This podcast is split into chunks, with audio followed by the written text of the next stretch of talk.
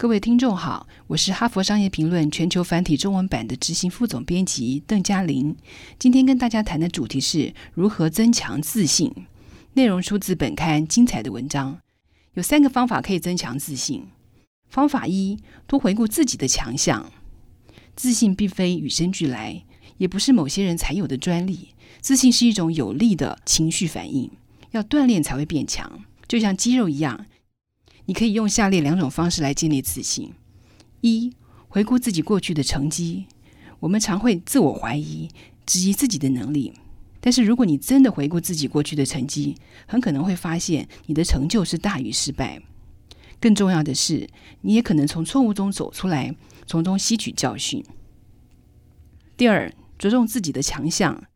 领导人大多在大部分的领域表现是平均水准。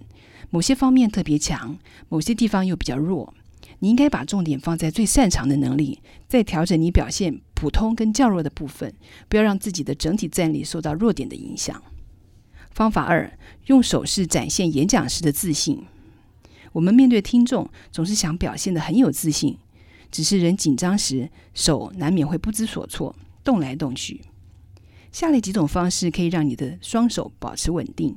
多在镜子前练习，然后找朋友和你一起练习，练习到看起来自然为止。第一是拿着球，就像自己用双手拿着篮球一样，这是贾博士生前最喜欢做的手势，能够展现出自己的自信，主导大局，仿佛你就掌握了事实。第二是掌心朝上，掌心朝上代表着开放跟坦诚，也代表你乐于和谈话对象建立关系。不论对象是一人或是一千人。第三是比金字塔，双掌相对，食指交错，形成一个闲适的金字塔手势。不过要小心，这个手势不要用过头，而且不要露出自以为高人一等的强势表情。这个动作是要让你表达处于轻松自在的状态，不是自我感觉良好。方法三是要伪装，让自己变得自信。我们都有不知所措、陷入难题的时候。而挺得过去最好的方法，就是假装你很有自信，可以顺利的完成任务。下列这些策略可以拉你一把，假装你很有自信，装久了就变成真的有自信了。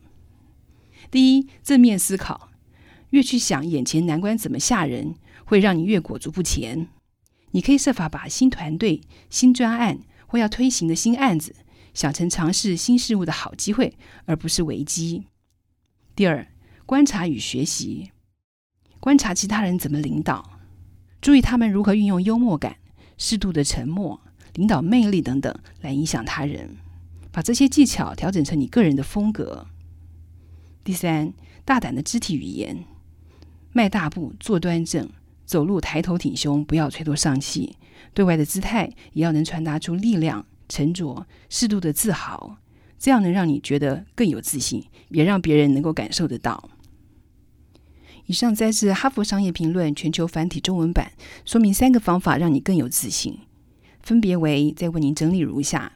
方法一：多回顾自己的强项；方法二：用手势展现演讲时的自信；方法三：伪装，让自己变得更有自信。更多精彩的内容，欢迎您来阅读《哈佛商业评论》全球繁体中文版。谢谢您的收听，我们下周见。